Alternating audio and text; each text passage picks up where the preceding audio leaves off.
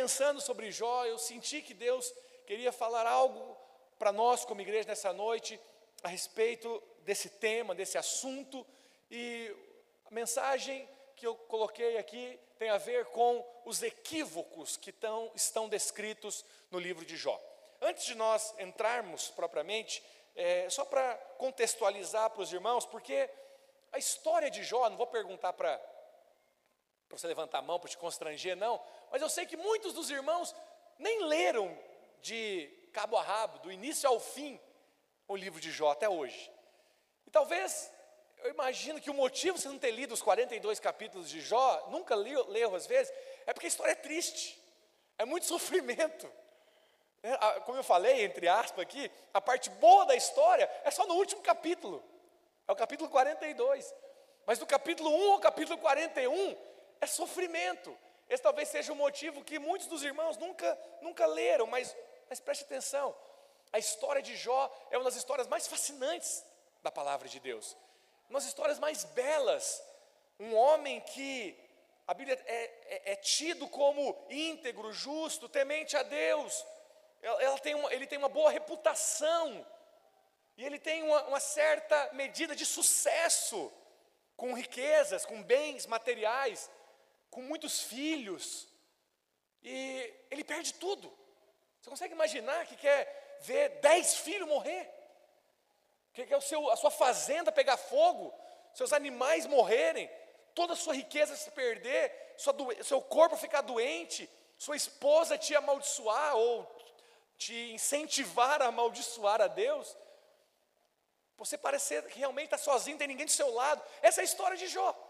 Claro que não é a história final, mas é o que aconteceu né, com Jó. E, naturalmente, nós não gostamos disso. Nós não gostamos das coisas que aconteceram, aconteceram com Jó. Mas nós devemos admitir né, que neste livro tem verdades extraordinárias, maravilhosas, para serem extraídas. Eu quero falar a respeito de algumas delas. Quando estão comigo, diga amém. Então, quando nós lemos né, o livro de Jó, eu falei isso semana passada, nós precisamos, em primeiro lugar, ter em mente a descrição que o próprio Espírito Santo faz a respeito de Jó. Jó, no capítulo 1, versículo 1, a Bíblia diz, só coloca aqui para mim, acho que não está funcionando. A Bíblia fala que a Bíblia, o Espírito Santo dá um, um parecer, um testemunho sobre Jó. E a Bíblia diz que Jó era um homem íntegro, um homem reto, um homem justo, um homem temente a Deus, um homem que se desvia do mal. Fala, pastor, por que, que, essa, por que, que esse é um parecer de Deus, é um parecer do Espírito Santo? Preste atenção. Sem dúvida, Jó é o personagem mais antigo da Bíblia. Jó viveu muito, an, muito tempo antes de Abraão. No livro de Jó não se menciona nada sobre Israel, por exemplo, porque Israel não existia. Não se menciona nada sobre Moisés, ou sobre a lei, porque veio muito antes de Moisés. Jó é o personagem mais antigo da Bíblia. Eu sei que você pega a sua Bíblia e, e o livro de Jó está no meio da Bíblia, está lá nos livros históricos, está né? lá no meio da Bíblia. Só que a Bíblia não é em ordem cronológica, amém, irmãos? Os irmãos estão comigo essa noite? Amém? A Bíblia não é ordem cronológica. Então, Jó é o personagem mais antigo da Bíblia, embora não seja o primeiro livro. E quando então alguém está dando uma, uma descrição, uma referência sobre esse homem, nós sabemos que esta descrição vem do Senhor, é o próprio Espírito Santo falando sobre ele. Então, ele é descrito como um homem justo. A Bíblia fala que Jó era um homem justo. Se Jó estivesse vivendo nessa dispensação, nos nossos dias, ele seria chamado de filho de Deus. Quantos são justos aqui? Amém? Por que, que essa aqui é a congregação dos justos? Porque os justos são os filhos de Deus. Se fosse nos dias de hoje, Jó seria chamado de filho de Deus. Então, sem dúvida, tem muitas lições né, que podem ser tiradas desse livro, mas hoje eu quero me deter em quatro equívocos de quatro personagens que aparecem nessa história. E ao falar sobre equívocos, quero mostrar para você que se você tiver uma ideia equivocada, isso vai ser um impedimento para favor e graça de Deus manifestar na sua vida. Então nós precisamos não ser enganados com relação à nossa fé, com relação aos nossos conceitos. Sabe que é pior do que um comportamento errado é você ter uma fé errada. Você ter um conceito errado. Se você tem um conceito errado sobre Deus, se você tem uma fé errada, isso é pior do que você ter um, um comportamento errado. E lá na frente, essa fé errada vai resultar num comportamento errado, quando vocês estão me entendendo. Então, equívocos aqui que nós encontramos são pensamentos, são conceitos que estão presentes aqui nesses personagens e que muitas vezes tentam estar presente também nos nossos pensamentos, nos nossos conceitos, na nossa mentalidade. Mas hoje, em nome de Jesus, você vai sair daqui livre de qualquer tipo de equívoco, em nome de Jesus. Se você crê, diga amém. Porque essa é a principal tática do diabo. O diabo, irmãos, ele não pode mais ter você, sabia disso? O diabo não pode mais te ter. Jesus disse que uma vez que você está nas mãos dele, ninguém pode arrebatá-lo das mãos do Senhor. Ninguém pode tirar você das mãos do Senhor. Então fique em paz quanto a isso. O diabo sabe disso. Às vezes nós homens não sabemos, mas é a verdade sobre nós. Mas o diabo sabe. O diabo sabe que ele não pode ter a sua vida mais. Então a batalha que ele trava com você é a batalha na mente. A mente é um campo de batalha. Ele lança o que o apóstolo Paulo chama de dardos inflamados do maligno, ao que nós chamamos muitas vezes de setas. As setas vêm sobre nós, setas são pensamentos errados, são equívocos na mente, e esta eu afirmo para você que é a principal tática do diabo. A principal tática do diabo é trazer na sua mente confusão, é trazer na sua mente uma fazer que a sua mente seja obscurecida, torta. Uma vez que você tinha um pensamento correto sobre Deus, daqui a pouco seu pensamento não é mais assim. Você tinha um pensamento sobre a identidade em Cristo, daqui a pouco seu pensamento não é muito assim. Por quê? Porque o diabo, na verdade, perturbou, ele tocou na sua mente de alguma forma lançou setas e você deu ouvidos a estas vozes do diabo. Então, dificilmente, preste atenção, dificilmente um crente vai duvidar ou não vai acreditar que Deus tem poder de fazer algo na vida dele, sabia disso? Dificilmente. Dificilmente você vai encontrar um crente e falar assim: não, eu, eu creio que isso Deus não tem poder para fazer na minha vida. Você não vai encontrar crentes falando isso. Mas muitas vezes nós encontramos crentes que estão pensando que se Deus não quer fazer algo na vida dele. Então não, é uma questão de poder, é uma questão de querer. Agora, quem que gera dúvida na cabeça do filho de Deus se Deus quer fazer? É o diabo. Entende o que eu estou dizendo? Ele provavelmente não vai conseguir fazer você duvidar que Deus pode, mas ele hoje trabalha para fazer você duvidar que Deus quer. Deus pode e Deus quer. Eu gosto muito desse texto. Isso aconteceu né, com um leproso. Claro que não estou chamando ninguém de leproso aqui, mas espiritualmente nós éramos esses homens que estávamos destinados à ruína. Um leproso era alguém que não tinha esperança na vida. Jesus então aparece, olha o que diz Lucas 5,12: Aconteceu que, estando ele numa das cidades, veio à sua presença um homem coberto de lepra. Ao ver Jesus prostrando-se com o rosto em terra, suplicou-lhe: Senhor, se quiseres, pode purificar-me. E ele, estendendo a mão, tocou-lhe, dizendo: Quero. Aleluia. Você pode dizer amém para isso? Quero, fica limpo. No mesmo instante desapareceu a lepra.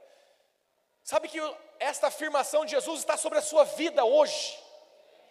Não fique aí titubeando, pensando, Senhor, se o Senhor quiser. Não, o Senhor quer, eu quero. Senhor, se o Senhor quiser me curar, não, Ele quer. O Senhor quer, Ele tem poder e Ele tem vontade de intervir sobre nós nas nossas vidas, amém? Então muitos se conformam pelo simples fato de desconhecer a vontade de Deus, desconhecer a boa, agradável e perfeita vontade de Deus. Quando você desconhece isso, às vezes você vai cair nessa cilada de se conformar com o que não é para ser conformado. Sabe, nós, nós precisamos estar contentes em toda e qualquer situação, diz a palavra de Deus. Mas não quer dizer que você tem que estar conformado em toda e qualquer situação. Vocês conseguem entender a diferença? Conformado é falar, é isso aqui mesmo. Não, eu estou contente, eu estou desempregado, mas eu estou contente. O Senhor tem cuidado de mim. Mas eu não estou satisfeito, eu não estou conformado. Eu creio que essa história vai mudar. Entende isso? Isso é uma postura ativa de fé. Fé na bondade de Deus. Então eu quero examinar aqui quatro equívocos descritos no livro de Jó, que o Senhor me dê graça para este tempo, mas eu creio que a palavra de Deus vai entrar no seu coração nessa noite. Se você crê, diga amém.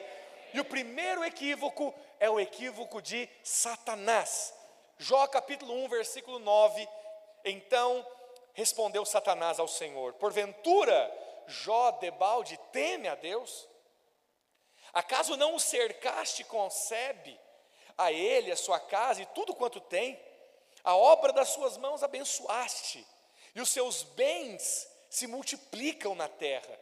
Estende, porém, a mão e toca-lhe em tudo quanto tem, e verás se não blasfema contra ti na tua face. Olha a acusação do diabo. Em outras palavras, o diabo está falando aqui, Jó, só te serve Deus, porque você abençoa ele. Jó tá, só está servindo você, Deus, porque está tudo bem com ele. Coloca a mão sobre ele aí, Deus. Toca nele. Tira dele os bens para você ver se ele não vai blasfemar. Muda isso que você está fazendo. Está abençoando, está dando riqueza, está dando saúde, está dando filhos, um casamento bom. Agora muda isso, Deus, para ver se ele não vai blasfemar. Preste atenção. Em certa medida, irmãos, todos nós um dia passaremos por isso. Todos nós um dia iremos ter a experiência de servir a Deus quando está bem e de servir a Deus quando as coisas não estão como nós gostaríamos. Sabe que você chega numa reunião como essa e levanta as suas mãos e adora a Deus, e honra a Deus, e louva a Deus, e dá graças a Deus quando as coisas estão acontecendo, quando as coisas estão boas, mas nós precisamos honrar a Deus Talvez como esse profeta, quando as coisas não estão acontecendo, nós precisamos ter fé para dizer que ainda que a figueira não floresça, Senhor, ainda que não haja fruto na vide, ainda que o produto da oliveira minta, os campos não produzam mantimento, as, as ovelhas sejam arrebatadas do aprisco, nos currais não haja gado, todavia eu me alegro no Senhor, eu exulto no Deus da minha salvação. Isso é fé. Então, em certa medida, todos nós vamos passar por isso. Servir a Deus quando as coisas estão boas, estão em ordem, estão acontecendo, mas nós precisamos também ter fé para levantar as nossas mãos, para honrar a Deus, para adorar a Deus, para dizer isso. Fala, Senhor, ainda que as ovelhas fujam do aprisco, ainda que na, no campo não tenha o mantimento, eu me alegrarei no Senhor. Isso é fé.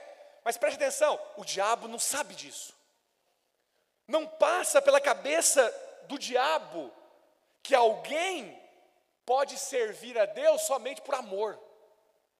Na cabeça do diabo, servir a Deus é só por interesse. Na cabeça do diabo, ninguém, na verdade, serve a Deus por, sem segundas intenções, sem, outros, sem outras motivações. Por quê? Porque na cabeça maligna do diabo, tudo na verdade tem um preço. Então você precisa fazer algo para eu te dar. Olha, se você já teve contato, talvez você já viveu, conhece pessoas que vivem em algumas religiões, religiões que fazem trabalhos para entidades, para guias, caboclos, enfim. Nós sabemos que isso procede do diabo. É, muitas pessoas estão enganadas, mas me mostra qual pai de santo e mãe de santo que faz trabalho sem cobrar alguma coisa. Se alguém está vivendo nessa religião e precisa de algo do Deus que ele está acreditando, que ele está servindo, ele precisa o quê? Ele precisa pagar. Pagar para ter algo. Quantos estão me entendendo? O trabalho aí fora precisa ser pago. Todo trabalho tem que pagar. Se você já viveu em religiões, você sabe o que eu estou falando. Você quer uma bênção? Compra, paga, porque essa é a mente do diabo. Tudo precisa ser comprado. As pessoas só estão aqui seguindo porque, você, porque esse Deus que você está seguindo, ele atende às suas orações mediante aquilo que você faz. Então não passa na cabeça do diabo que alguém pode servir a Deus somente porque ama a Deus. Mas sempre tem que ter algo em troca. Então lembre-se de algo, irmãos. Em primeiro lugar, não é errado você servir a Deus olhando para a recompensa que está guardada. Não é errado isso. O apóstolo Paulo fez isso. O apóstolo Paulo ele falou que ele estava correndo a carreira, olhando para a coroa que estava reservada para ele. Não há nada de errado em você saber que no final da sua caminhada vai haver uma recompensa para você. Você pode simplesmente falar isso para o Senhor, falar, Senhor, eu estou aqui, eu estou certo que o Senhor vai recompensar o trabalho das minhas mãos. Isso não é errado, mas ouça-me, esse não é a sua fonte de combustível, quando estão me entendendo? A sua fonte de combustível chama-se amor.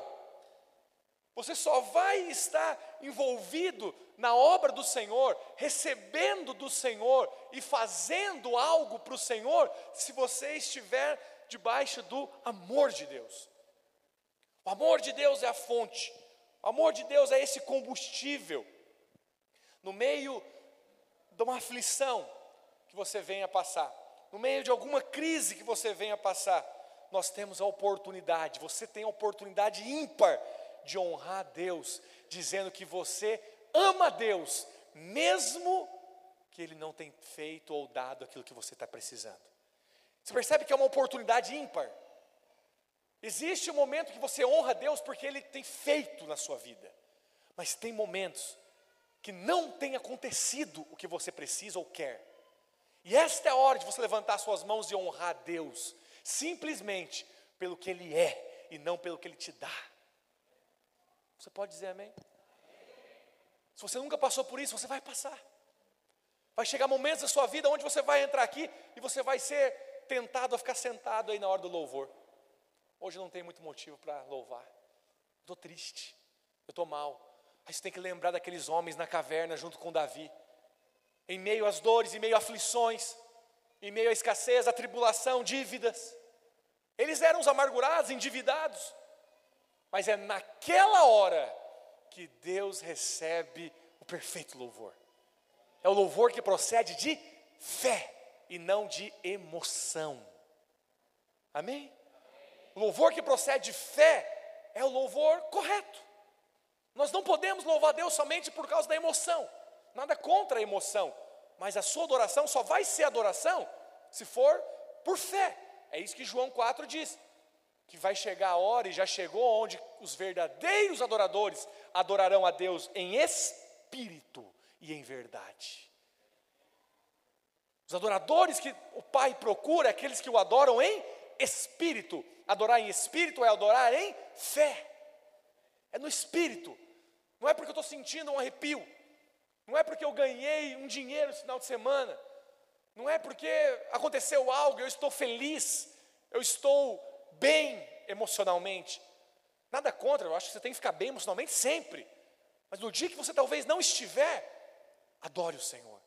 Adore o Senhor. Adore o Senhor em meio à crise, adore o Senhor em meio à aflição. Você pode dizer amém para isso? O diabo acusou Jó de quê? De servir a Deus por interesse. Ele acusou Jó de servir por interesse e acusou Deus de comprar Jó com bênção. Você percebe isso nas entrelinhas? Foi isso que nós lemos no versículo, no capítulo 1 ali. Nas entrelinhas, em outras palavras, é isso que o diabo está falando. O equívoco de Satanás é assim: claro que ele te serve, você faz tudo para ele. Ele acusou Deus de falar assim: você está vendo? Ele está sendo alguém correto, alguém íntegro, porque na verdade você atende todas as orações dele. Ele está enriquecendo, por que, que ele não iria te servir? Essa é a acusação, esse é o equívoco de Satanás. Ele pensa que as nossas orações vão ser sempre motivadas pelo medo. Ele pensa que as nossas orações sempre vai ter uma intenção de se eu não fizer, Deus não vai fazer para mim. Esse é o equívoco de Satanás. Mas quando nós nos aproximamos de Deus, preste atenção, irmãos. Quando eu e você nos aproximamos do Senhor em oração, e nós pedimos por uma cura, nós pedimos por uma libertação, nós pedimos por uma intervenção divina. Quando nós nos achegamos diante do Senhor em oração, tem uma pessoa que sempre vai chegar junto com você, Satanás. Sempre vai lançar na sua mente setas, dardos inflamados, para fazer você calar as suas orações, calar o seu pedido, calar a sua fé. Mas nós precisamos chegar diante do Senhor e enfrentar a voz maligna, a voz do diabo, afirmando sempre o nosso amor pelo Senhor. Nunca deixe de falar que você ama o Senhor. Ah, pastor, mas não é o quanto eu amo, é o quanto Ele ama. Sim, nós já pregamos isso. É o amor dele por nós que é o primeiro amor, é o amor infalível. Mas isso não quer dizer que não tem lugar para você amar a Deus. O apóstolo Paulo diz que a coroa está preparada para todos aqueles que amam a vinda do Senhor. Então não exclua a verdade de que é importante você amar a Deus. Você precisa falar isso para o Senhor. Senhor, eu estou aqui hoje porque eu amo o Senhor. Eu estou aqui nesta célula porque eu amo o Senhor. Hoje, Senhor, o Senhor viu que o meu dia não foi fácil, mas eu não vou deixar de estar aqui. Eu permaneço e eu estou aqui para dizer para o Senhor: só estou porque eu amo o Senhor. É importante você reafirmar isso. O diabo não entende isso. Ele acha que no dia que as coisas não acontecerem, você vai largar, você vai abandonar, você vai desistir. Ele não entende. É um equívoco. Esse equívoco é o primeiro equívoco, o equívoco de Satanás. O segundo equívoco que nós vemos nesse livro é o equívoco da mulher de Jó, a esposa de Jó. Jó capítulo 2, versículo 9. Os irmãos estão comigo aqui? Aleluia. Então a sua mulher lhe disse: Ainda conservas a tua integridade? Amaldiçoa a Deus e morre. Mas ele lhe respondeu: Falas como qualquer doida. Temos recebido o bem de Deus, não receberíamos também o mal? Em tudo isso, não pecou Jó com seus lábios. Qual é o equívoco da mulher de Jó?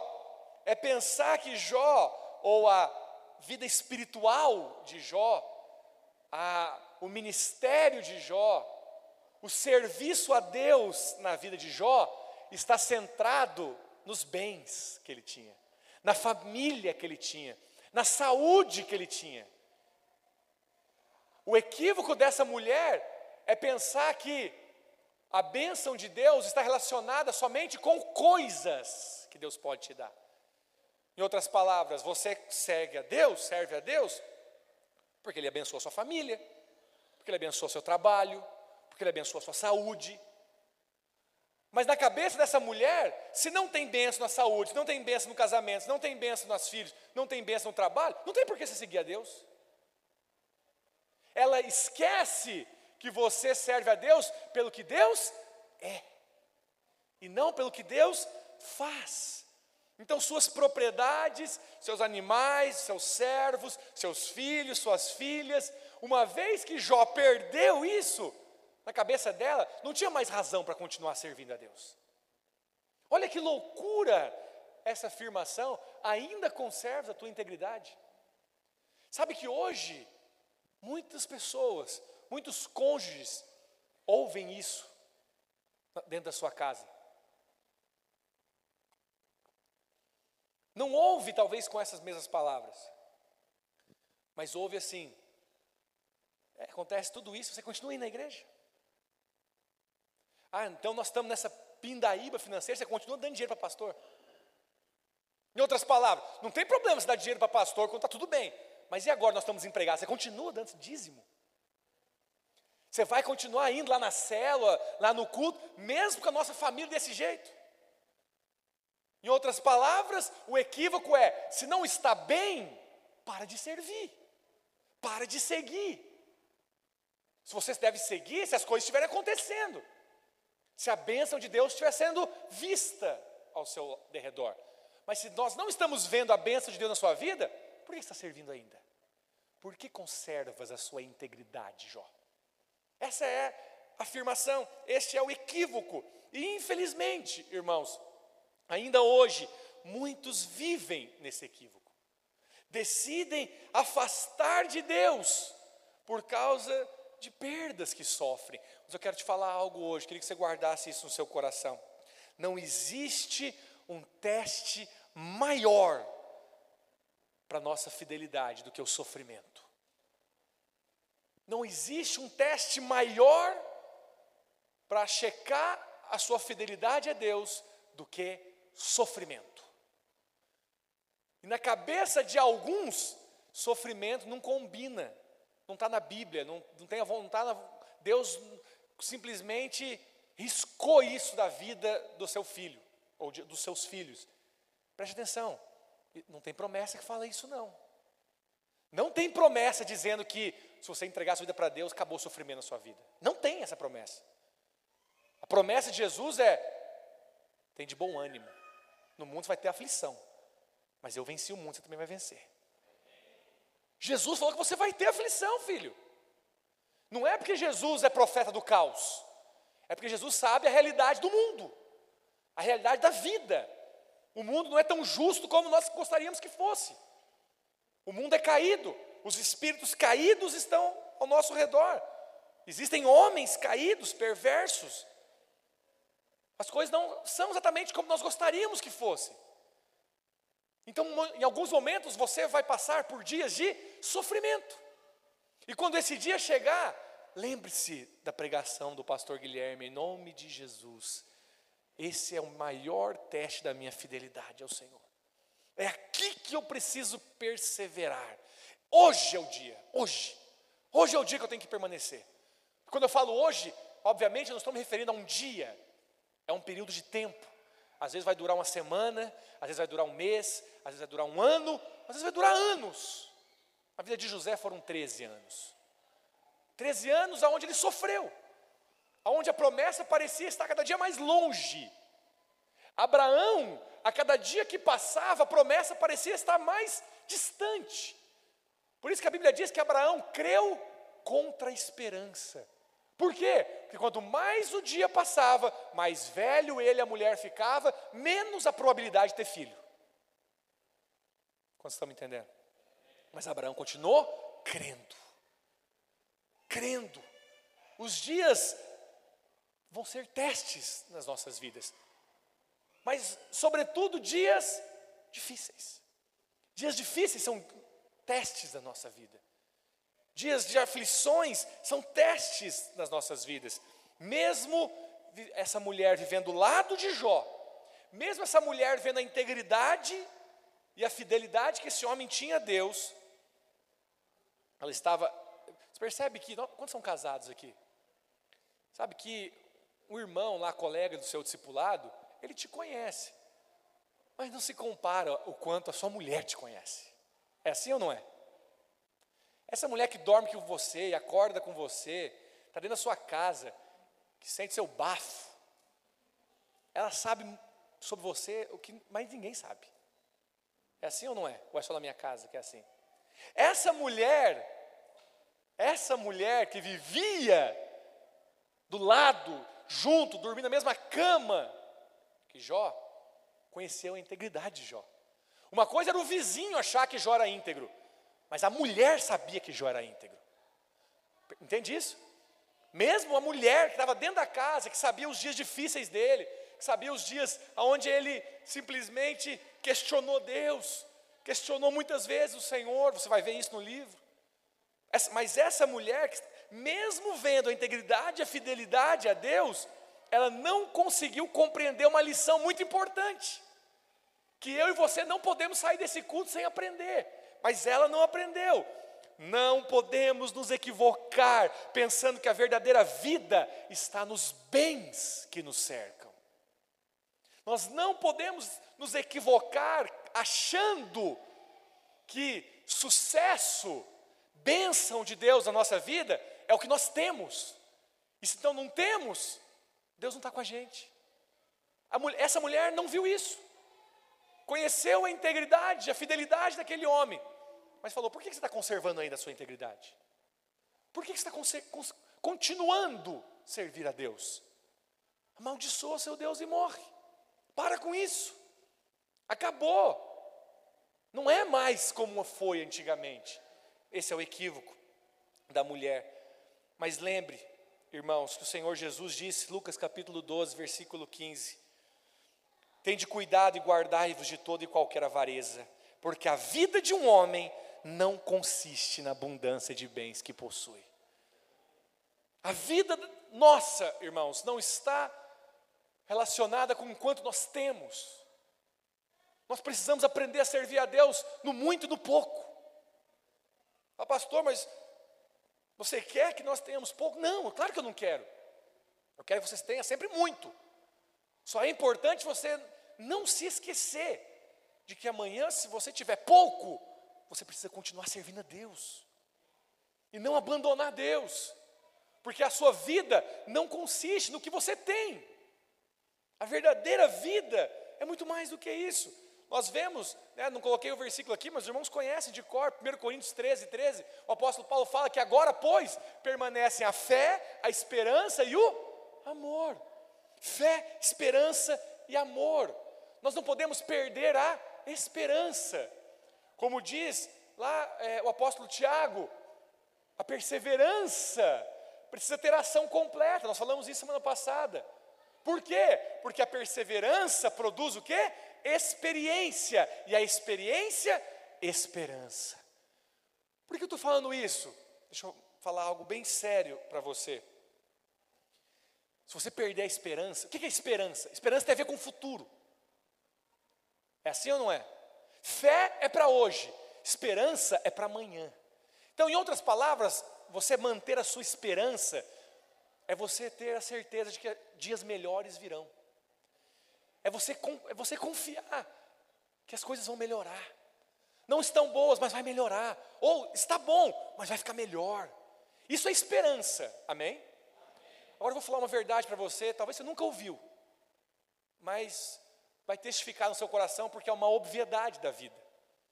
Não tem, irmãos, garantia. Eu e você não temos garantia sobre o tempo em que as coisas vão melhorar. O grande problema chama-se tempo. E aí eu vou te dizer mais. Pode ser que as coisas só, vai, só vão melhorar nessa área quando Jesus voltar. Você vai viver sua vida toda aqui e nunca vai ver isso acontecer. Pastor, não fala um negócio desse para mim, não. Eu não estou falando isso para bater a sua fé, mas é uma realidade. É por isso que você não pode perder a esperança. E a maior esperança, eu falei sobre isso no domingo passado, é que Jesus vai voltar. Quando Jesus voltar, irmãos, Ele vai enxugar dos nossos olhos toda lágrima não haverá mais choro, não haverá mais pranto, não haverá mais dor, não haverá mais luto. Então preste atenção: se você perseverar crendo que dias melhores vão vir, isso é esperança, pode ser que daqui um ano as coisas aconteçam, daqui um mês as coisas aconteçam, mas pode ser que daqui a 10 anos não aconteça, pode ser que daqui a 20 anos não aconteça, e você vai partir para o Senhor sem ver isso acontecer, mas quando você chegar lá, o Senhor vai enxugar dos seus olhos a lágrima. Essa é a esperança que nós temos. Se perdermos a esperança, somos os mais infelizes de todos os homens. Nós precisamos ter esperança. Não podemos perder a esperança. Agora, pois, permanece a fé, a esperança e o amor. Nós precisamos manter em nós a esperança. Diga amém. Terceiro equívoco, equívoco dos amigos de Jó. Jó capítulo 11, eu vou ler, é um texto maior, vou ler um pouco mais rápido. Jó, a partir do versículo 11. Porque ele conhece os homens vãos e sem esforço vê a iniquidade, mas o homem estúpido se tornará sábio quando a cria de um asno montês nascer. Em outras palavras, isso nunca vai acontecer. Se dispuseres o coração e estenderes as mãos para Deus, se lançares para longe a iniquidade da tua mão, não permitires habitar na tua tenda a injustiça, então levantarás o rosto sem mácula, estarás seguro e não temerás, pois te esquecerás dos teus sofrimentos, e deles só terás lembrança como as águas que passaram. A tua vida será mais clara que o meio-dia, ainda que haja trevas, serão como amanhã. Sentir-te-ás seguro, porque haverá esperança. Olharás em derredor e dormirás tranquilo. Deitar-te-ás e ninguém te espantará. Muitos procuram obter o teu favor, mas os olhos dos perversos desfalecerão. O seu refúgio perecerá, sua esperança será o render do espírito. Esse texto aqui é um texto muito bonito. A argumentação desses, desses Zofar os demais amigos aqui de Jó, a argumentação dele é perfeita, se ele não tivesse equivocado. Se ele não tivesse errado no conceito, a argumentação dele é perfeita, é lógica, é coerente. Quantos conseguem ver coerência nesse texto? Consegue não? É coerente. A argumentação é correta. Qual era o problema? Esses amigos de Jó não conheciam a Deus. Eles não conheciam verdadeiramente o Senhor. Eles estavam aqui partindo de uma premissa errada. De quê? De que os sofrimentos de Jó era por causa dos seus pecados. Que os sofrimentos dele é porque ele tinha errado. Mas o capítulo 1, versículo 1 fala que Jó era uma pessoa íntegra, temente a Deus, se desviava do mal. Esse, era o, esse é o relato do Espírito Santo sobre Jó. Mas os amigos de Jó estão falando, eles chegam à conclusão equivocada. Se isso está acontecendo com você, filho, é porque alguma coisa errada tem. Se a, se a sua vida entrou nessa, nessa, nesse problemaiada de todas as áreas, é porque alguma coisa errada tem. Você tem que abandonar sua iniquidade, Jó. Você tem que largar para fora da sua casa, fora da sua tenda, o pecado. É óbvio que o pecado tem consequências ruins, mas a relação que eles faziam equivocadamente é que Deus estava castigando Jó. Agora, quantos aí fora não têm esse pensamento? Quantos não pensam que se alguma coisa acontece errado nas suas finanças, logo já pensa, você está dando dízimo, irmão? Talvez você parou de dar dízimo. Você parou de fazer. Não tem alguma coisa errada, não? Como é que está a sua vida? Não está olhando nada na internet, aí quando ninguém está vendo, ninguém está perto. É por isso. Se você está pecando, é por isso que Deus está te castigando. Esse é o discurso. Este é o equívoco dos amigos de Jó. Então, é preciso tomarmos muito cuidado, irmãos, preste atenção, para não julgarmos segundo as aparências. Olha para cá, filho. Eu sei que você ouviu aí fora que aonde tem fumaça tem fogo, mas isso não está na Bíblia. Cuidado para não julgar segundo as aparências. As aparências enganam. Aquilo que você acha que é, não tem quase certeza que deve ser isso. Pode não ser. Esse homem era íntegro. Mas os amigos falaram: para acontecer tudo isso, não tem outra coisa, tem que ter pecado. Tem uma vida oculta aí. A gente acha que ele é íntegro, mas Deus está vendo, Deus está vendo que não é. Joga fora essa iniquidade, Jó. Então tome muito cuidado para não julgar segundo a aparência, ou para não julgar segundo uma teologia da sua cabeça. Eu gosto de um texto que coloquei aqui, lá de Atos capítulo 28, certa vez, em meio a um naufrágio, o apóstolo, presta atenção na história, Paulo estava indo como prisioneiro, começa por aí, coisa ruim. Prisioneiro, vem uma tempestade no mar, o barco se despedaça, eles sobrevivem, vão parar numa ilha, e lá na ilha uma cobra pica ele. Eu te pergunto, tem um cenário aqui montado, sim ou não? Tem ou não tem? Talvez, assim como aqueles bárbaros que falaram o que eu vou ler aqui agora, talvez você pensaria a mesma coisa. Olha, que, olha a história, olha o que diz. Tendo Paulo ajuntado e atirado à fogueira um feixe de gravetos, uma víbora, fugindo do calor, prendeu-se-lhe a mão. Quando os bárbaros viram a víbora pendente na mão dele, disseram uns aos outros: certamente esse homem é assassino. Olha a conclusão, uma conclusão assim com muita convicção: esse certamente é assassino, porque salvo do mar, a justiça não o deixou viver. Porém, Paulo, sacudindo o réptil no fogo, não sofreu mal nenhum, mas eles esperavam que ele viesse a inchar e cair morto. Mas depois de muito esperar, vendo que nenhum mal lhe havia sucedido, mudando de parecer, diziam ser ele um Deus. Os bárbaros mudaram de parecer. Por que, que mudaram de parecer? Porque o conceito deles antes era equivocado. É o conceito baseado no Deus vai te pegar, Deus vai te castigar. Você conseguiu fugir do naufrágio, mas da cobra aqui você não vai fugir, não. Alguma coisa está acontecendo de errado com esse irmão. Deve ser porque tem algo errado na vida dele. Então, normalmente, a, o pensamento humano é: eu vou encontrar um motivo. E aí nós podemos, nós podemos nos deparar com a verdade de que não tem motivo. Que não tem motivo o que está acontecendo com ele. É só uma obra do diabo. Mas na vida dele vai se manifestar a glória de Deus. Você lembra quando aqueles discípulos olharam para aquele jovem cego? Quem que pecou, Senhor? Foi ele ou foram os pais dele? Ninguém pecou. Essa enfermidade é para que se manifeste a glória de Deus sobre ele. Talvez você pode chegar um momento onde você vai se deparar com essa realidade. Então preste atenção, cuidado com julgamentos. Cuidado com essa coisa. E tem fumaça, tem fogo. Muito problema circulando. Quando eu falo problema, não estou falando de ações erradas. Estou falando de coisas que não estão ao nosso alcance. A doença veio, o desemprego veio, o problema no casamento veio, o filho saiu da igreja. Aí você fala, deve ter problema nesse irmão aí. Quem que pecou, Senhor? Foi ele ou foram os antepassados? É o, essa é a conclusão equivocada. Quantos estão comigo aqui? Diga amém.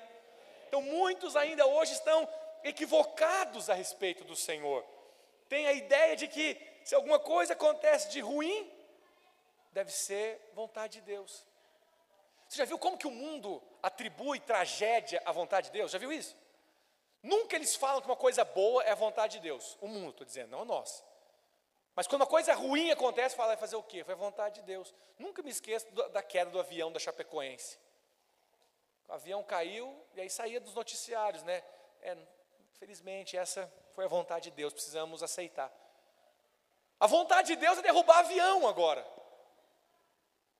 Deus está lá tá planejando como é que ele vai matar umas 200 pessoas amanhã. Esse não é o nosso Deus. O nosso Deus só planeja coisas boas para nós. Você crê nisso? A vontade boa, agradável e perfeita de Deus é que somente coisas boas acontecem. Mas pode nos sobrevir coisas ruins, sim ou não? Sim. Você só não pode atribuir isso a Deus. Não é a vontade de Deus. A doença chegou na minha casa, não é a vontade de Deus. O desemprego chegou na minha casa, não é a vontade de Deus.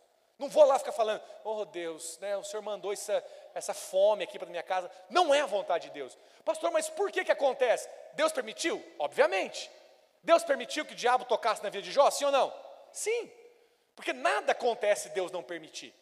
É o que a teologia chama de vontade permissiva. Não fique preocupado com a vontade permissiva. Você tem que ficar preocupado com a vontade perfeita. Quando o Pai nos, quando Jesus nos ensina a orar, ele diz Pai Nosso, né, a oração do Pai Nosso, ele fala: "Venha o teu reino, seja feita a tua vontade". Se Jesus nos chama para fazer a vontade de Deus na terra, para que a vontade de Deus seja feita, preste atenção. Se Jesus falou que nós precisamos orar para que a vontade de Deus seja feita, é porque nem tudo que acontece aqui é vontade de Deus. Alguém concorda? Alguém concorda que pode vir coisas sobre nós que não é vontade de Deus? Então nós precisamos orar, seja feita a tua vontade. E por fim, por fim, não, eu coloquei um texto aqui, Esse texto, Deus não quer que coisas ruins aconteçam conosco, mas eu gostei desse texto nessa, nesse momento, porque teve um momento onde Jesus ressuscita um jovem, uma criança, filho da viúva de Naim, e olha o que diz: o povo ficou possuído de temor, glorificavam a Deus, dizendo: Grande profeta se levantou entre nós, e Deus visitou o seu povo. Essa palavra visitou aqui, sabe o que ela é no original? Cuidou, preocupou-se.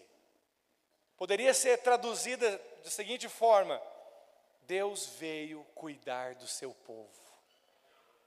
Preste atenção, quando Deus quer vir intervir, quer vir intervir nas nossas vidas, Ele não vai intervir, está fazendo uma coisa ruim com você. Ele vai vir para cuidar de você. Ele vai vir para se preocupar com você. Ele vai vir te visitar. Tem uma doença, ele vem trazendo cura. Tem uma escassez, ele vem trazendo uma provisão. Tem um problema conjugal, ele vem trazendo a sabedoria dele. É assim que Deus visita o seu povo. Diga amém. E por fim, quarto equívoco é o equívoco do próprio Jó. Porque Jó faz a seguinte afirmação no capítulo 42, versículo 5: Eu te conhecia só de ouvir, mas agora os meus olhos te veem. Na versão NVI, nova versão internacional, diz assim: Meus ouvidos já tinham ouvido a teu respeito, mas agora os meus olhos te viram. Essa palavra, esse é o quarto equívoco, é do próprio Jó. Essa palavra parece contradizer o que os primeiros versículos registram. Espera aí, Jó, você não é o homem justo, íntegro, temente a Deus? Agora você está chegando à conclusão de que você só conhecia Deus de ouvir falar? Preste atenção, irmãos. Nada vai substituir a sua experiência com Deus. Nada. Muitos podem ter bons comportamentos, mas não conhece o Senhor na experiência. Então a tribulação na vida de Jó, ouça-me, foi uma oportunidade. A tribulação foi uma oportunidade para ele conhecer o Senhor de uma forma pessoal. Esse é o grande perigo das nossas vidas. O grande perigo das nossas vidas é seguir a onda. Você, na verdade, está na igreja, está na célula, os outros fazem, você está junto. Você mudou comportamentos na sua vida. Você traía, agora você não traz mais. Você roubava, agora você não rouba mais. Você mentia, agora você não mente mais. Você mudou comportamentos na sua vida, você olha para as pessoas ao redor, você vê o que é, são os princípios, os valores, e você simplesmente segue. Você está servindo a Deus? Sim, você está servindo a Deus. Só que, infelizmente, muitos podem estar servindo a Deus porque ouviram sobre Deus, mas ainda não conhecem Deus. Não conhecem Deus na experiência. Não conhecem Deus na experiência. E quero finalizar falando algo para você. No capítulo 40, nós vemos que Deus apareceu para Jó em meio a um redemoinho. Em meio a um redemoinho, Jó, Deus apareceu para Jó. Preste atenção. Redemoinho, assim como tempestades temporais, é um, é um, um choque, é um momento de tensão. Vento frio, vento, calo, vento quente, cria-se um ponto de tensão. Redemoinho é um ponto de tensão. Foi num ponto de tensão que Deus apareceu para Jó. São em pontos de tensões que muitas vezes Deus aparece nas nossas vidas. Esse redemoinho aqui é um símbolo de tensões nas nossas vidas. É um símbolo de momentos aonde o vento frio e o vento quente parece colocar nossa vida de ponta cabeça. Parece colocar nossa vida de perna para o ar. Deus usou a tensão para falar com Jó. Hoje eu quero te encorajar a vencer qualquer tipo de equívoco e pensamento errado sobre Deus. Voltar os seus olhos para o Senhor, confiar na bondade do Senhor, confiar que Ele só tem pensamentos bons ao seu respeito, que o plano de Deus para a sua vida é sucesso. Você foi projetado, desenhado, criado para dar certo. Porque Deus não perde tempo fazendo qualquer coisa. Sua mãe lá atrás, seu padrasto, alguém pode ter falado que você era um estorvo, que você era um, um acidente, que você na verdade não ia dar certo. Mas eu quero te dizer que Deus não perde tempo fazendo um Zé Ninguém. Deus não perde tempo fazendo alguma coisa. Quando Deus fez você, Ele viu que era muito bom. Esse é o conceito de Deus sobre você. Hoje é o dia de você jogar fora conceitos que você ouviu de alguém, aprendeu na sua casa, na sua avó, na escola, e ficar com o conceito de Deus. O conceito de Deus sobre a sua vida, o conceito de Deus sobre ele, o conceito de Deus sobre o seu casamento, o conceito de Deus sobre o seu chamado, o conceito de Deus sobre o seu ministério, o conceito de Deus sobre a sua prosperidade, sobre a sua, sua carreira profissional. Vamos ficar com o conceito de Deus. E Deus tem bons pensamentos sobre nós. Hoje, meu chamado para você é você contemplar o Senhor. Quero finalizar essa reunião. Quero pedir para você fechar os seus olhos. Não precisa se levantar agora. Feche os seus olhos, abaixe sua cabeça. Eu quero te encorajar a olhar para o Senhor. Quero te encorajar a voltar os seus olhos para contemplar o Senhor. Você precisa contemplar a bondade do Senhor.